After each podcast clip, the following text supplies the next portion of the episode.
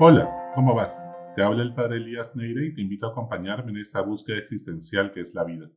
Sin duda, uno de los hechos más investigados y corroborados a nivel histórico de la antigüedad es la crucifixión, muerte y resurrección de Jesús de Nazaret. Sus discípulos aseguran que él, luego de tres días, resucitó. La fe cristiana se cimienta en que Jesús, como lo profetizó, ha vencido la muerte. ¿Es cierto esto? ¿Una persona puede resucitar?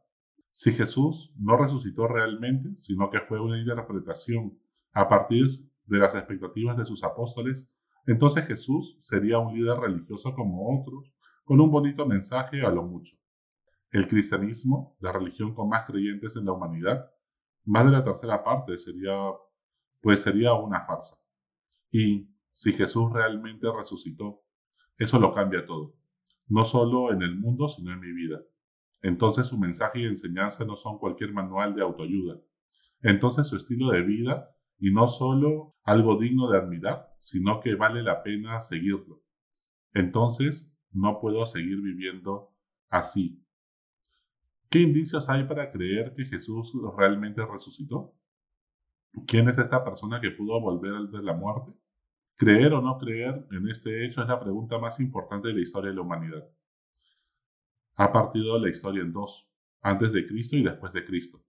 Muchos han decidido cambiar su estilo de vida para vivir como discípulos de Jesús. Otros muchos han hecho guerras y cruzadas a lo largo de la historia, defendiendo posturas en torno a Jesucristo. ¿Resucitó realmente o es un mito? Muchas veces preferimos evadir esta pregunta para seguir viviendo cómodamente. ¿Te atreves a enfrentarte a esta pregunta?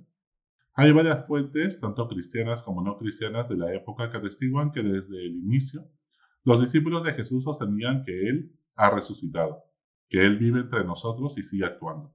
No fue una elucubración mental de los discípulos posteriores que no conocieron personalmente a Jesús. Lo afirman muchos discípulos desde el inicio, incluso en textos muy antiguos extrabíblicos, como por ejemplo la Didaje.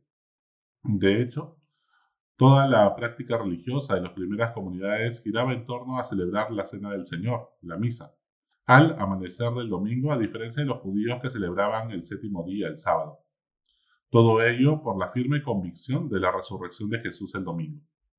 Una cosa que me llama mucho la atención es que Dios haya elegido a María Magdalena para ser la primera testigo de la resurrección de Jesús. En una época en que para los judíos el testimonio de una mujer no tenía valor legal, todos los evangelistas coinciden en que una mujer sea la primera testigo de un evento de tal magnitud.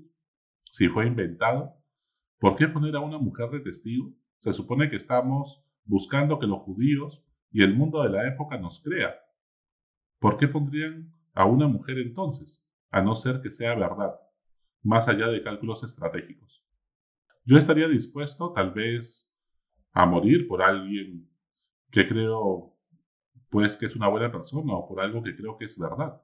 Pero por algo que, que sé que es mentira, ¿por qué daría la vida?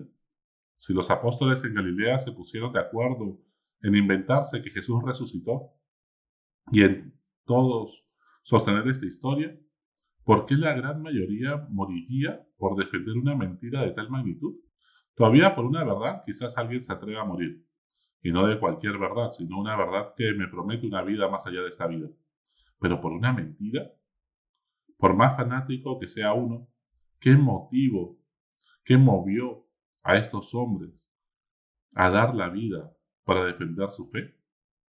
En el relato de la pasión, muerte y resurrección de Jesús, se cuentan cosas vergonzosas de sus discípulos, como por ejemplo que Pedro, el principal de los apóstoles, negó a Jesús tres veces y que todos los discípulos, salvo Juan, huyeron y lo abandonaron al pie de la cruz. Si hubieran inventado la historia, no se hubieran puesto de una mejor manera, se hubieran descrito como héroes y no como personas tan débiles y pusilánimes cuando queremos creerles. Esta historia de Jesús no lo hubiéramos llegado a conocer sin el impulso misionero de los primeros discípulos, hombres y mujeres, conscientes del riesgo que anunciar la resurrección de Jesús les traería. Incluso poniendo en riesgo sus vidas o el riesgo de que los encarcelaran y también a sus familiares. Enfrentar al imperio romano en su cumbre no era fácil. ¿De dónde surgió tanta audacia? Si fuera una farsa, ¿por qué tanta vehemencia por un cuento que nosotros mismos nos hemos inventado? ¿De dónde surge este impulso misionero? Uno puede propelar una mentira, pero solo se da la vida por una verdad. La evidencia documental de la resurrección de Jesús es muy buena para un hecho histórico de esa época.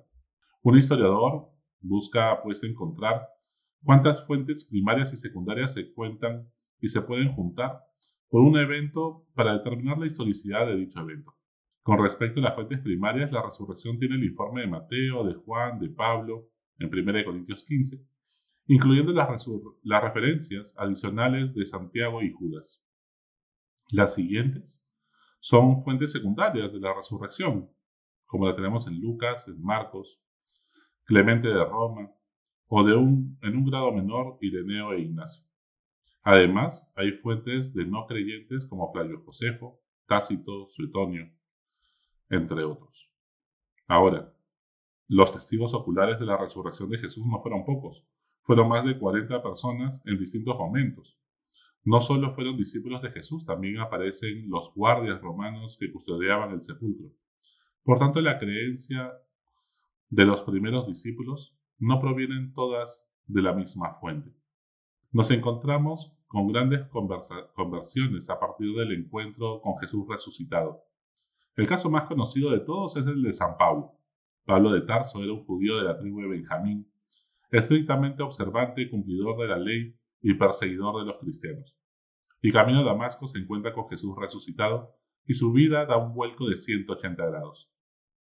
Después de tres viajes misioneros, pasar muchas aventuras y dificultades para anunciar la resurrección de Jesús, dará la vida en Roma por su causa. ¿Qué lo movió a semejante cambio? ¿Una alucinación? No conoció a Jesús antes de su muerte. ¿Por qué lo haría? Por último, tenemos los signos inexplicables de la sábana santa de Turín, con la cual se presume que se envolvió el cuerpo de Jesús en el sepulcro. Todos los detalles de la sábana santa coinciden con la pasión muerte de Jesús, de una persona del primer siglo, en el cual vemos eh, signos como por ejemplo la lanza de la cual sale sangre y agua, este suero que se forma alrededor del corazón cuando una persona está en una situación como la de Jesús. Aparece pues la flagelación, aparecen los signos en los cuales se disloca un hombro pero no se rompe ningún hueso. Aparecen múltiples signos en los cuales todo coincide con Jesús y que sin embargo esto no ha sido hecho con ninguna pintura, sino que es una especie de radiación por así decirlo, que da la impresión como que hubiera atravesado el cuerpo en el momento de la resurrección la sábana. Te invito a investigar mucho más de esto porque es impactante e increíble y que realmente podría ser uno de los vestigios más importantes de la resurrección de Jesús. ¿Y tú? ¿Te atreves a hacerte la pregunta? ¿Realmente Jesús resucitó? Y si es cierto, ¿podrías seguir viviendo igual como has vivido hasta ahora? ¿Qué cambiaría en tu vida a partir de este hecho? Que no solamente sucede en la historia de la humanidad, sino este hecho que también sucede a cada momento en tu corazón. Hasta la próxima. Sigue buscando que Él te encontrará.